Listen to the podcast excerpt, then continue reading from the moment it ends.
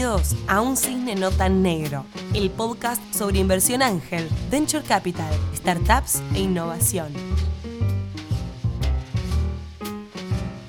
Bienvenidos, bienvenidos a un nuevo episodio de Un Cisne No Tan Negro, este podcast eh, que intenta hacer un poco más eh, accesible la inversión en startups de tecnología desde Argentina para toda Latinoamérica. Mi nombre es Daniel Salvucci, soy director del Club de Inversores Ángel de Cygnus Capital y parte del equipo de Draper Cygnus, nuestro fondo de Venture Capital. Y mm, en este episodio, que va a ser un poco especial, vamos a cambiar sutilmente el formato del podcast em, a, a, lo habitual de unos 10 minutos de teoría y otros 10 minutos de entrevista a un startup.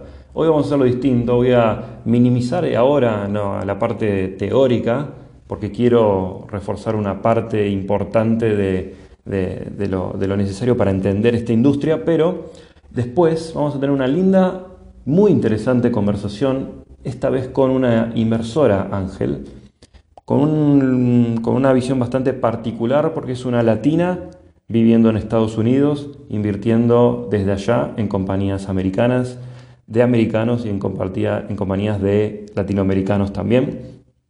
Eh, que me va a ayudar a reforzar parte de lo que quiero transmitir. Y, mm, vamos directo al grano. Hoy eh, quiero darles dos o tres conceptos sobre qué es y qué no es una startup invertible por Venture Capital. Creo que eh, este es un punto de partida muy importante porque todo lo que hablemos a partir de ahora va a estar basado en, en entender realmente qué compañías son las que entran en el paradigma del venture capital. Y, para eso creo que la mejor, mejor forma de, contarlo es eh, a lo largo de los próximos episodios también entender la mentalidad y qué busca y cuál es el negocio de un fondo de inversión de VC o un inversor ángel.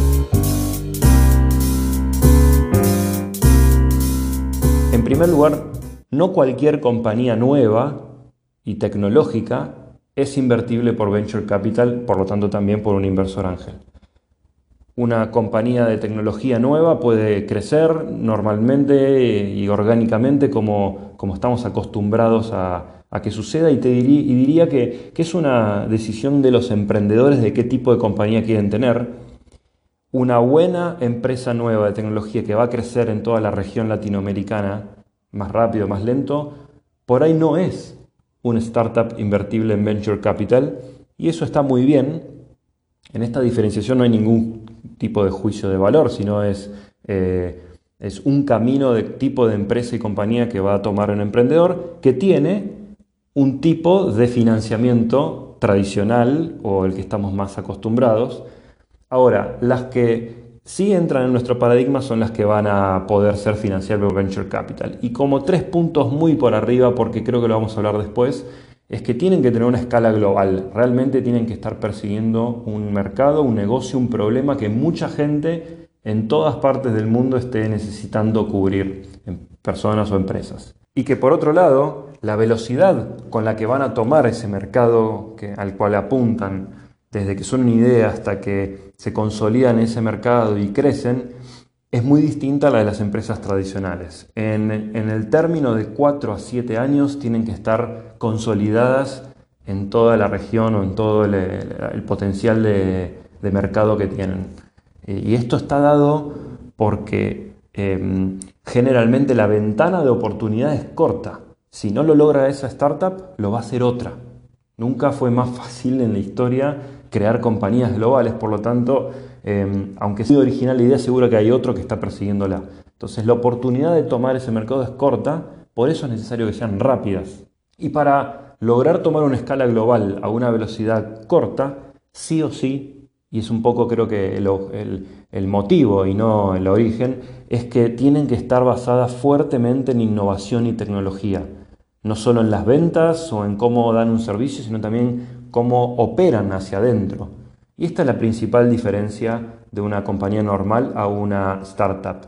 Y lo podemos ver en que una compañía financiable por Venture Capital es una que arranca chiquito, probando, durante un pequeño tiempo está, o un tiempo está eh, tratando de encontrar el market fit, esta alineación total entre su producto, servicio y cómo lo brinda con la necesidad, y ahí es donde acelera, porque encontró esa salsa secreta de cómo vender rápido y barato, escalar y poder dar servicios a esas ventas nuevas que crecen rápidamente, desacoplado de ese crecimiento. El costo de dar servicio tienen que haber encontrado la forma de hacerlo barato y rápido también. Con esta pequeña introducción voy a dar pie a, nuestra conversación con, nuestra invitada de hoy, eh, Camila Torrente.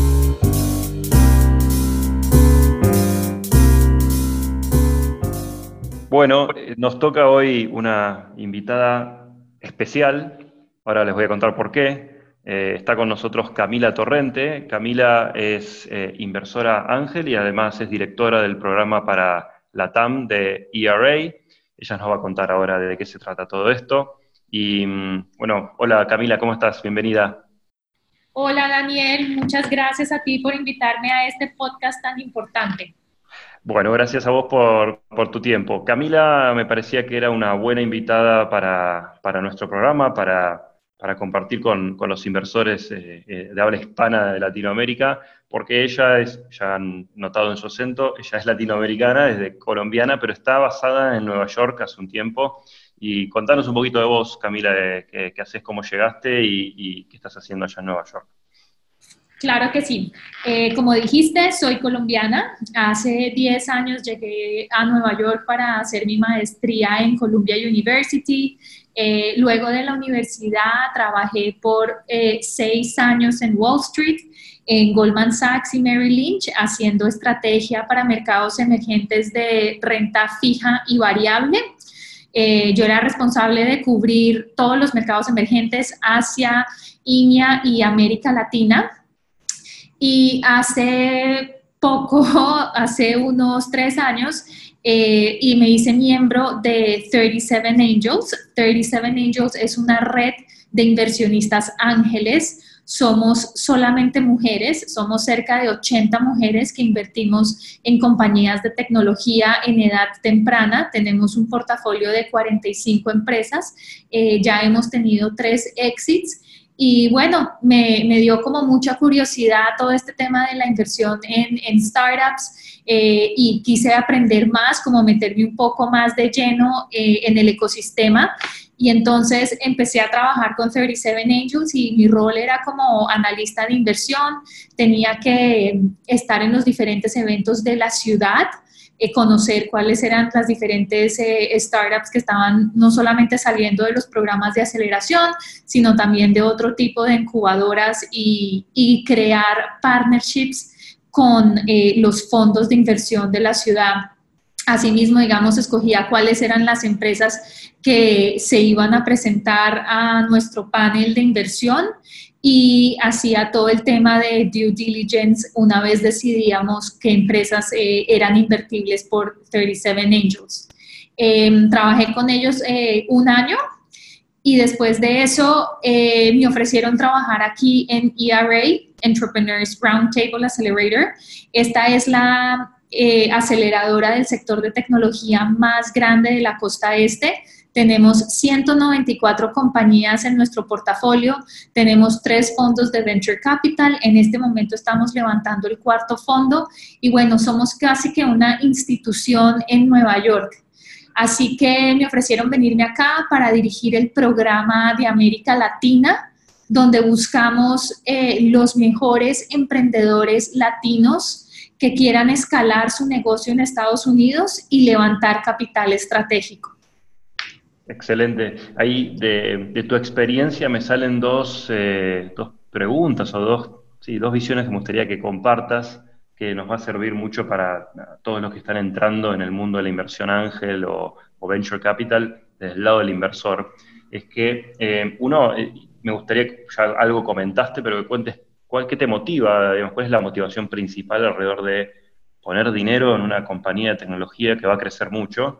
Y, y, y por ahí atalo a, tu experiencia en haber pasado por eh, otro tipo de análisis de compañías, del lado del mercado de capitales. ¿Cuánto tuviste que desaprender de todo eso para aprender otras formas o dinámicas de evaluación de compañías, de negocios, de tecnología?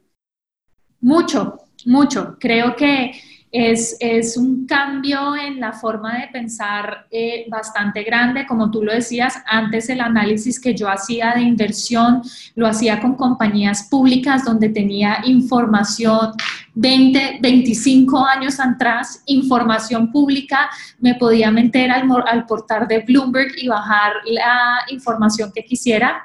Eh, y así crear cualquier tipo de tasa para analizar eh, y, poder dar una recomendación de inversión. Ahora, eh, obviamente los datos son bastante escasos.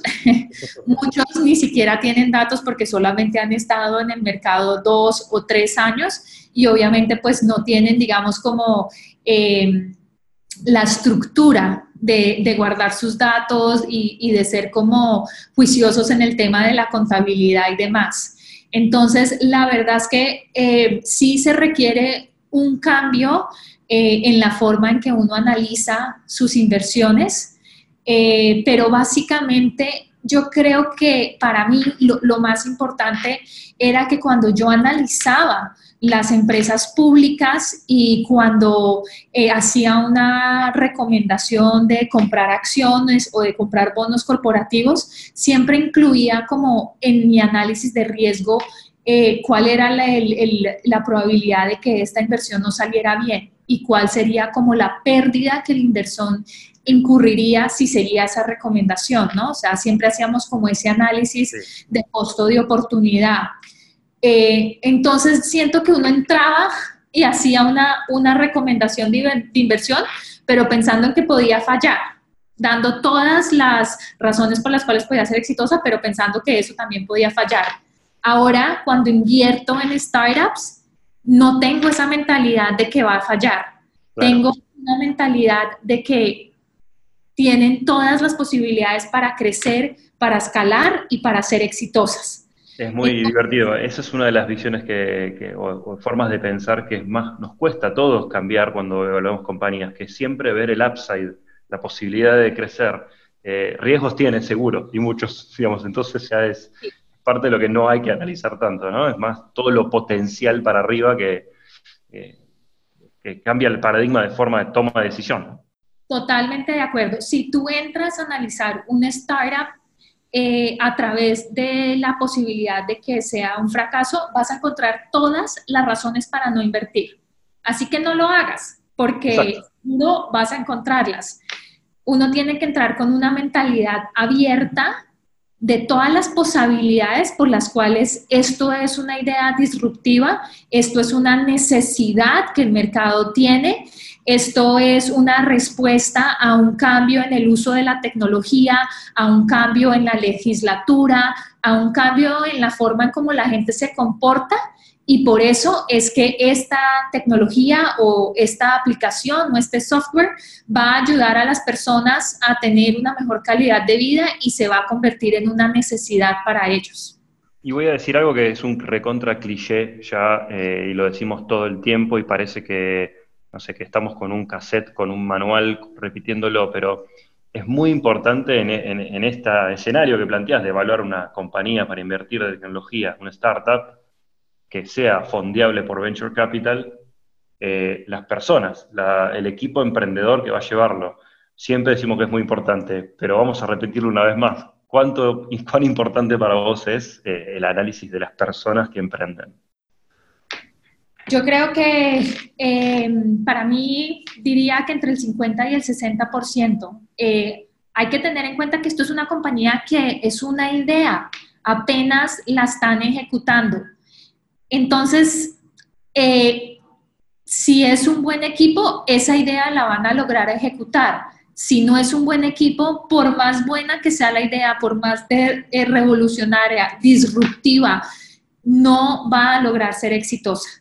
Cuando uno invierte en startups, uno está invirtiendo en los founders, está invirtiendo en la posibilidad de que ellos después vayan a poder eh, levantar capital de venture capital, de que ellos vayan a poder sentarse con los CEOs de las empresas a vender, eh, de que ellos logren pivotear en el momento en que la compañía no esté yendo bien, en que ellos logren ser em, buenos alumnos de sus mentores, que puedan escuchar cuando algo está yendo mal. Y esto, esto digamos, es, es una de las, eh, de lo que nosotros llamamos aquí red flags, ¿no? Eh, las banderas rojas de, de, esos equipos que a veces no funcionan tan bien. Y es cuando uno se sienta con un emprendedor y el emprendedor habla y habla y habla y habla y habla y no te deja hablar. O sea, es una reunión en que el emprendedor te contó toda su historia, pero no está interesado en ti, no está interesado en tu tesis de inversión,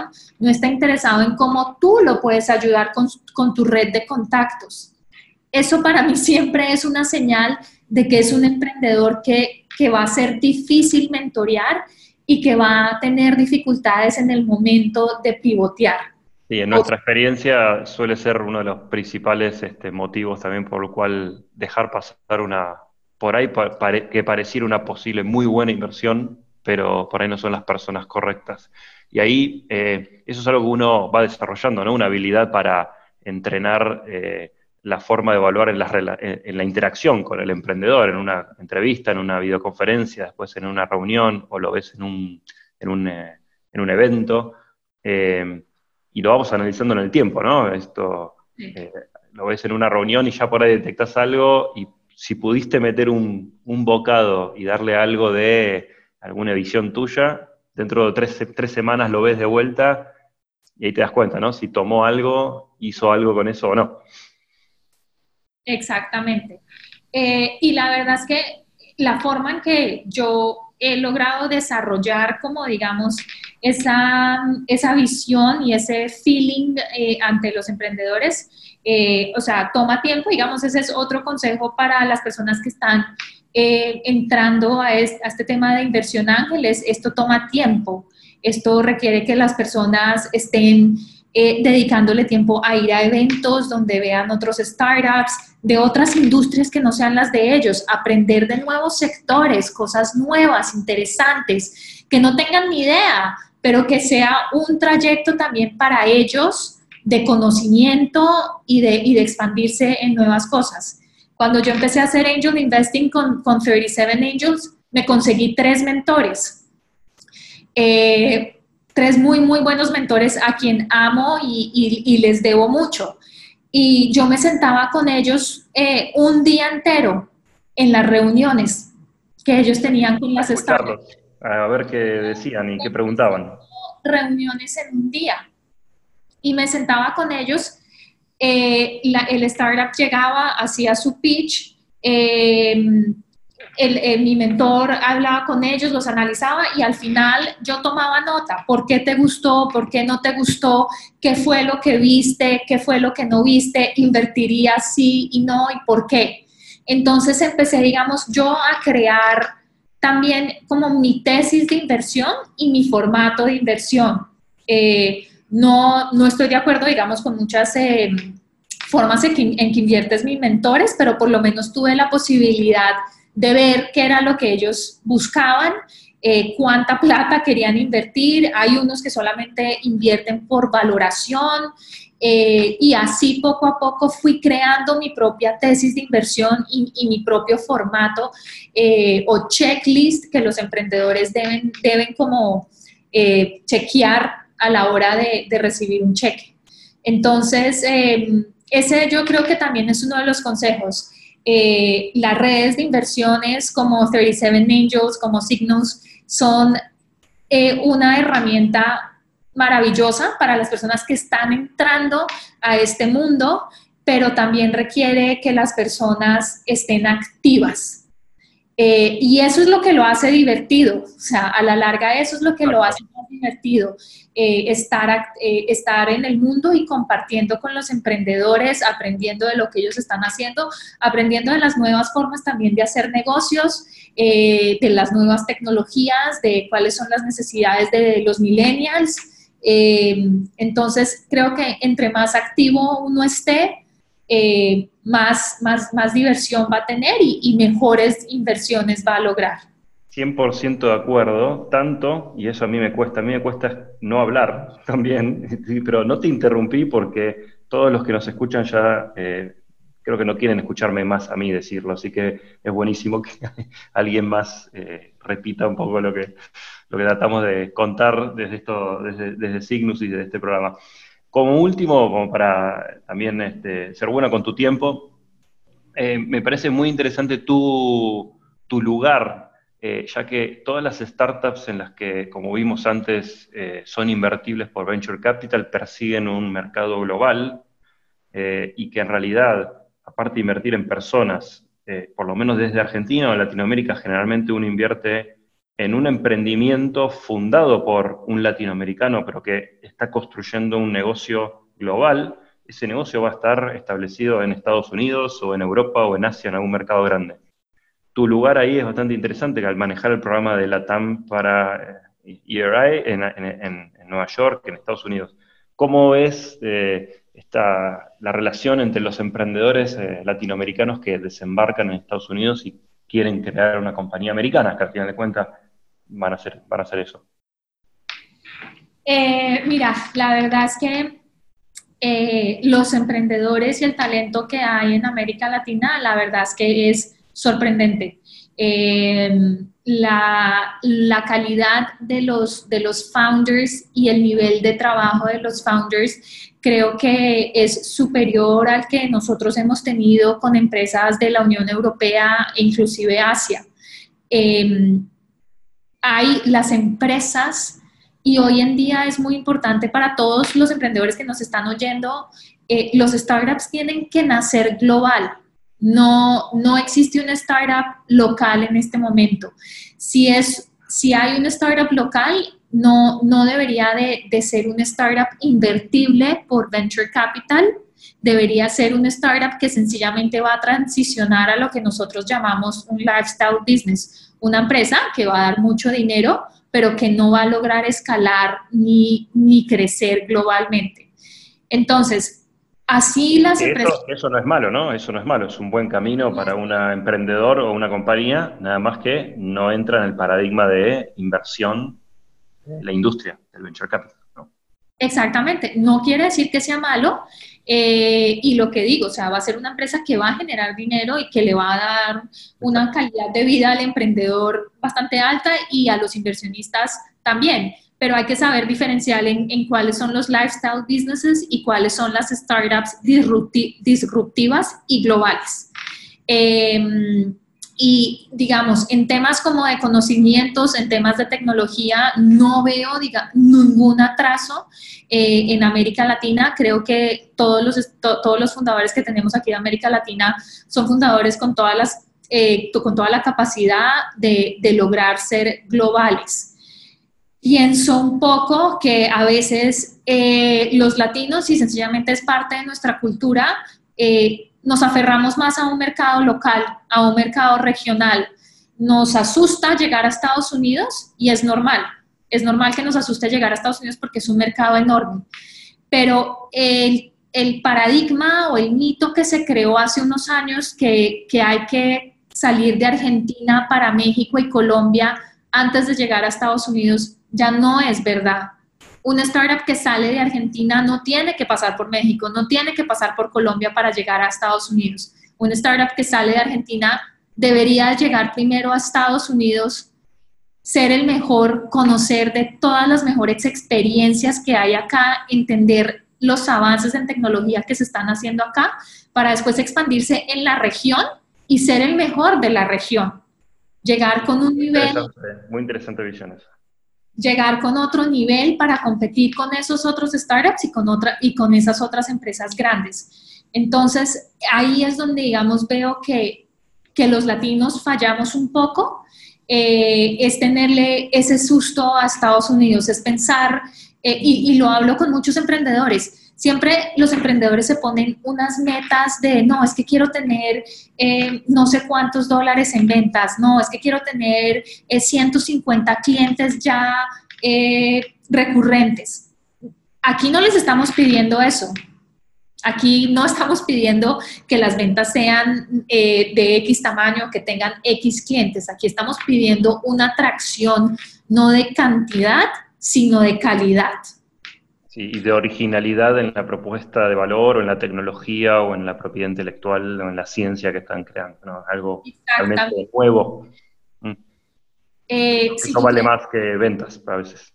Exactamente. Si tú tienes una idea que tuvo éxito en Argentina eh, y que es una idea global y puede ser escalable a Estados Unidos y a Europa, no necesitas pasar por México. Vente más rápido a Estados Unidos gana tracción en Estados Unidos. Eh, construye tu red de mentores, construye tu red de inversionistas, que ellos son los que te van a llevar al siguiente nivel. Eh, y eso, digamos, también es algo que, hace falta un poco entre, entre los emprendedores latinos, construir esa red, eh, estar en, esta, en las reuniones y estar siempre conociendo nuevas personas, porque aquí funciona muy bien y aquí los emprendedores lo hacen muy bien y nosotros, digamos, eh, como aceleradora tenemos una red de más de 500 mentores.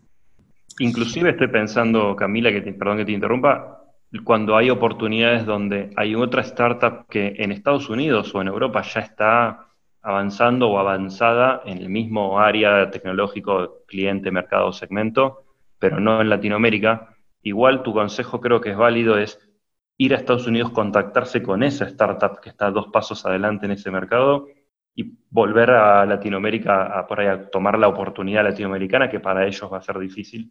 De todas formas requiere, o el, consejo es, andar a Estados Unidos primero, dale la mano, ponerte visible a esos muchachos que pueden ser tus socios más que una competencia, a final de cuentas, y capturar juntos el mercado global.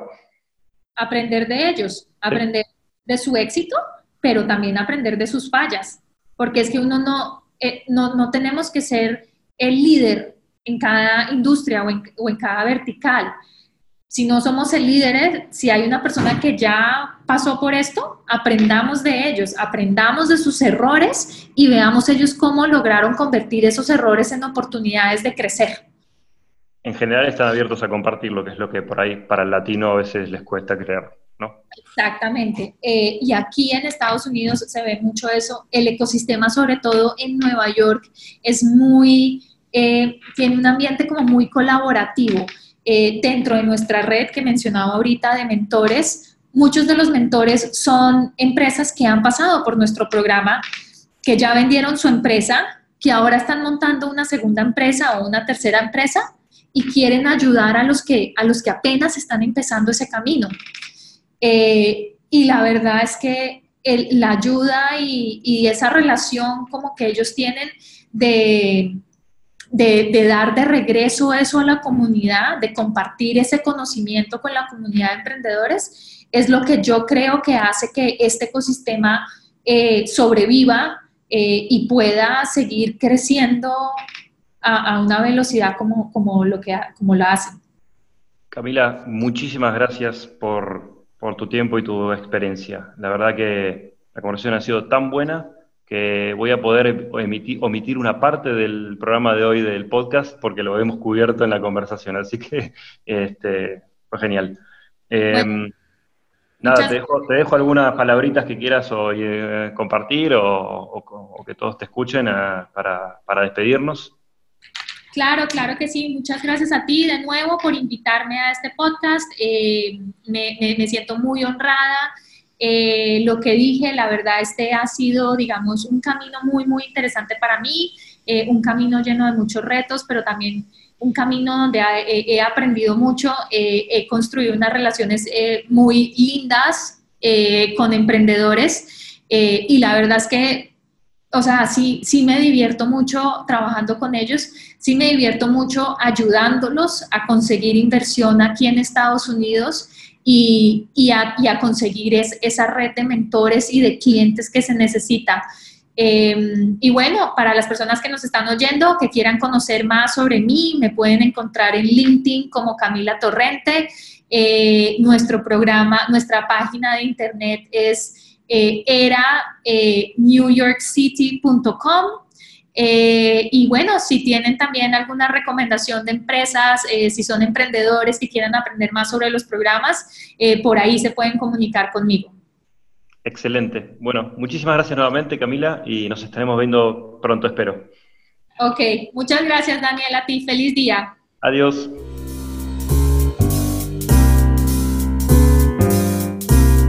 De esta forma damos por terminado nuestro tercer episodio de Un Cisne No Tan Negro. Soy Daniel Salvucci, les agradezco muchísimo que nos hayan escuchado, espero que haya sido interesante. No olviden de seguirnos y compartir en nuestras redes, nos encuentran en, en Twitter y en Instagram como Cygnus Angels y también pueden compartir en LinkedIn, en la cuenta o en la página de eh, Cygnus Capital. Hasta el próximo episodio.